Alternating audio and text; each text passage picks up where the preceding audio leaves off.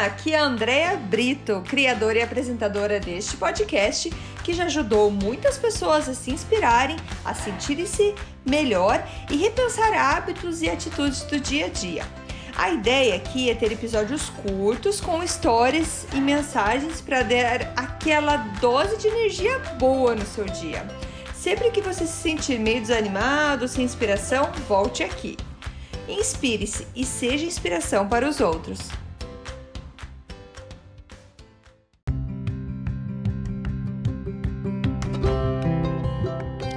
Dose de energia número 144: Autocompaixão e autopiedade. Oi, gente, tudo bem? Hoje eu vou falar então sobre esse assunto de autocompaixão e autopiedade que eu acho assim muito importante, porque é, eu, eu me inspirei, na verdade, na Fernanda Neut, já falei dela uma vez aqui, e ela fez um, um stories contando numa situação dela que foi de uma lição maravilhosa, assim, muito, muito boa mesmo. O que, que ela diz? Ela diz assim que ela, a gente precisa estar tá sempre consciente das armadilhas que a nossa mente coloca na nossa cabeça. Então, quais são as armadilhas? E a, a, a maior delas é a comparação. É a gente evitar então de se comparar com os outros. Porque geralmente o que a gente está vendo da vida do outro, o que está acontecendo é um recorte. É um recorte da vida dela, e esse recorte é o recorte que ela escolheu fazer, é o, é o recorte que ela escolheu mostrar, na verdade, para você. Então você não sabe o que está acontecendo por trás é, da vida dela, então é injusto você comparar é, a sua vida quando você tem uma visão total da tua vida e uma visão parcial da vida daquela pessoa que você está se comparando, ou até das pessoas que você está se comparando. E aí ela conta que ela tem se sentido incompetente nas, du nas duas últimas semanas. E eu achei muito interessante essa analogia que ela fez desse sentimento de incompetência. E, e, ela falou que ela começou a ter esse sentimento quando ela começou a se comparar com pessoas, porque ela criou para ela algumas expectativas em, relações, em relação a coisas que ela precisava fazer. E só que ela não sabia é, que essas expectativas talvez podiam ser erradas e que ela não ia talvez conseguir alcançar tudo isso. E isso foi deixando ela frustrada. E essa frustração foi gerando então um incômodo nela que fez com que ela se comparasse com outras pessoas e pensasse: nossa, todo mundo aí fazendo um milhão de coisas e eu não consigo fazer as pequenas coisas que eu me comprometi para mim mesma. E ela falou assim: não, não, não tá certo. Eu me o que que tá acontecendo que eu não consigo fazer, o que eu me programei para fazer, e as outras pessoas que têm muito mais coisas para fazer conseguem.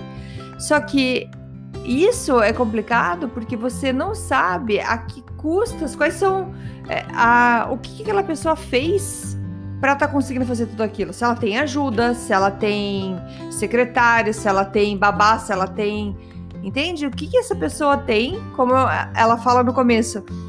O que a pessoa está mostrando é só um recorte, um recorte que ela escolheu para mostrar o que está acontecendo na vida dela. Você não sabe o que está por trás. Então é importante a gente parar de cair nessa armadilha de comparação e é muito fácil a gente se comparar. Então, eu achei assim de um, um jeito maravilhoso o jeito que ela explicou. E ela fala assim que para ela é importante saber que ela está fazendo o melhor dela. Eu estou fazendo o meu melhor ou eu posso fazer mais ainda? E ela, e ela ainda fala assim, o melhor, o melhor dela é diferente a cada dia. O melhor, o meu melhor de hoje é diferente do meu melhor de ontem, que é ainda diferente do meu melhor de amanhã. Porque a gente está sempre evoluindo, a gente, tá, a gente tá sempre diferente. E, e ela falou então que isso que ela se preocupa, que é se ela tá ou não fazendo o melhor, o melhor dela. E, e ela falou que ela até que não imaginava que ela ia se incomodar mais com isso, porque ela aprendeu a praticar autocompaixão. que é o que, que é a autocompaixão? A autocompaixão é quando você entende que tá tudo bem se hoje você não fez tudo que você tinha programado para fazer, se não foi tão bom quanto ontem, que tá tudo bem. Só que às vezes praticar demais a autocompaixão, a gente pode cair numa outra armadilha que foi o que ela disse que aconteceu, então, nas últimas duas semanas para ela, porque ela teve imprevistos na vida dela que foram acontecendo, que ela não dormiu direito, ela teve um problema com a, com a geladeira dela. E ela falou que esses imprevistos vão deixando você mole. Você vai ficando. Você não vai se exigindo muito, vai deixando mole. Ah, mas aconteceu isso, amanhã eu faço melhor amanhã eu vou lá e dou tudo que eu tenho que fazer, porque hoje não deu certo. Então, com o tempo, ela foi sentindo que ela foi amolecendo. E nesse momento que ela sentiu que ela foi amolecendo, ela descobriu que ela, na verdade, que ela foi sentindo que ela não estava dando mais o melhor dela. E nesse sentido de não estar dando mais o melhor dela, ela foi se sentindo incompetente. Então, ela falou que ela descobriu que por conta disso, dela não dar o melhor dela, que ela descobriu que, na verdade, o problema já não é mais a comparação, e sim a frustração que ela tem com ela mesma de não estar tá fazendo o melhor que ela pode fazer. Porque ela sabe, na situação que ela tá, que ela sabe que ela pode fazer melhor, ela pode é, trabalhar um pouco mais.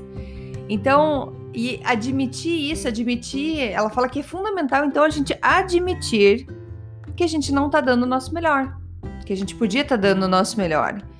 E aí eu coloco o, meu exemplo, eu tenho essa essa mania também de mania, sei lá, é um, é um jeito de, de ah, mas hoje eu tive isso para fazer, então vou pegar leve aqui. Ah, mas hoje aconteceu isso, então vou pegar leve aqui.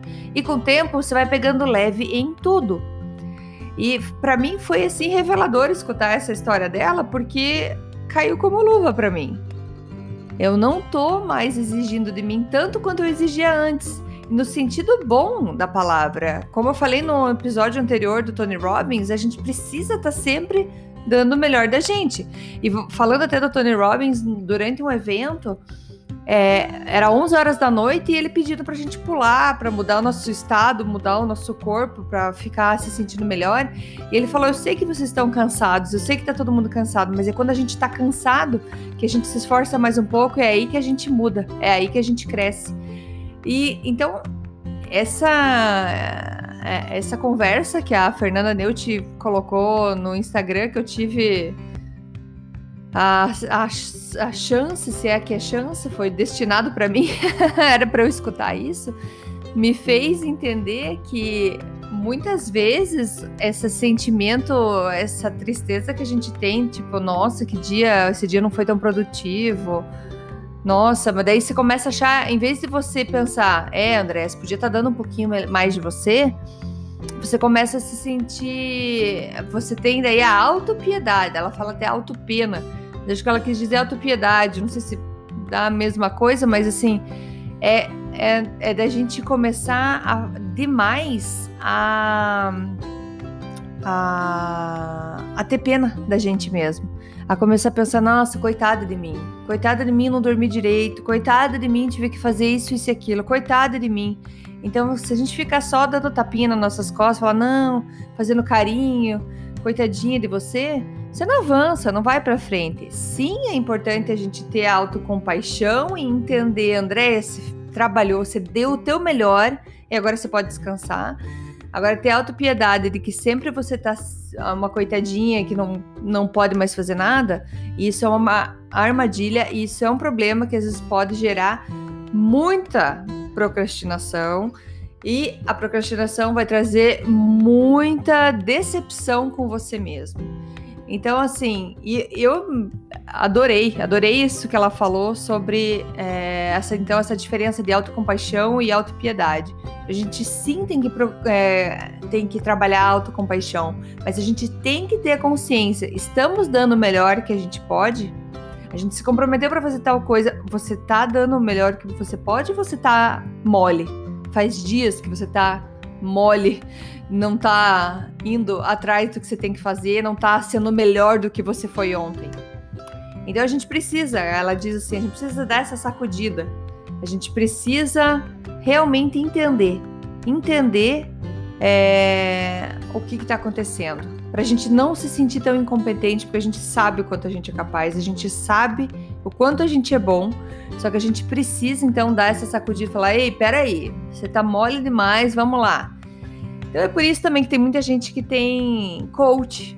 Tem, eu sei que hoje em dia tem várias pessoas que vão falar mal de coaches, não gostam nem da palavra de coach. Eu entendo, porque eu acho que chegou uma hora que ficou tão modinha e assim, os coaches de verdade, aqueles que realmente podem te ajudar, acabaram se prejudicando com esse marketing negativo.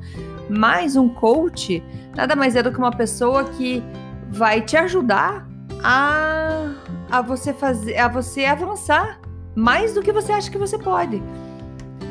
Porque às vezes ele vai acreditar mais em você do que você acredita. E, e esse, o coach, ele vai te ensinar a acreditar em você. Porque daí quando você supera, quando você é, passa pelas coisas, quando você avança, você vai, opa, peraí, eu sou capaz.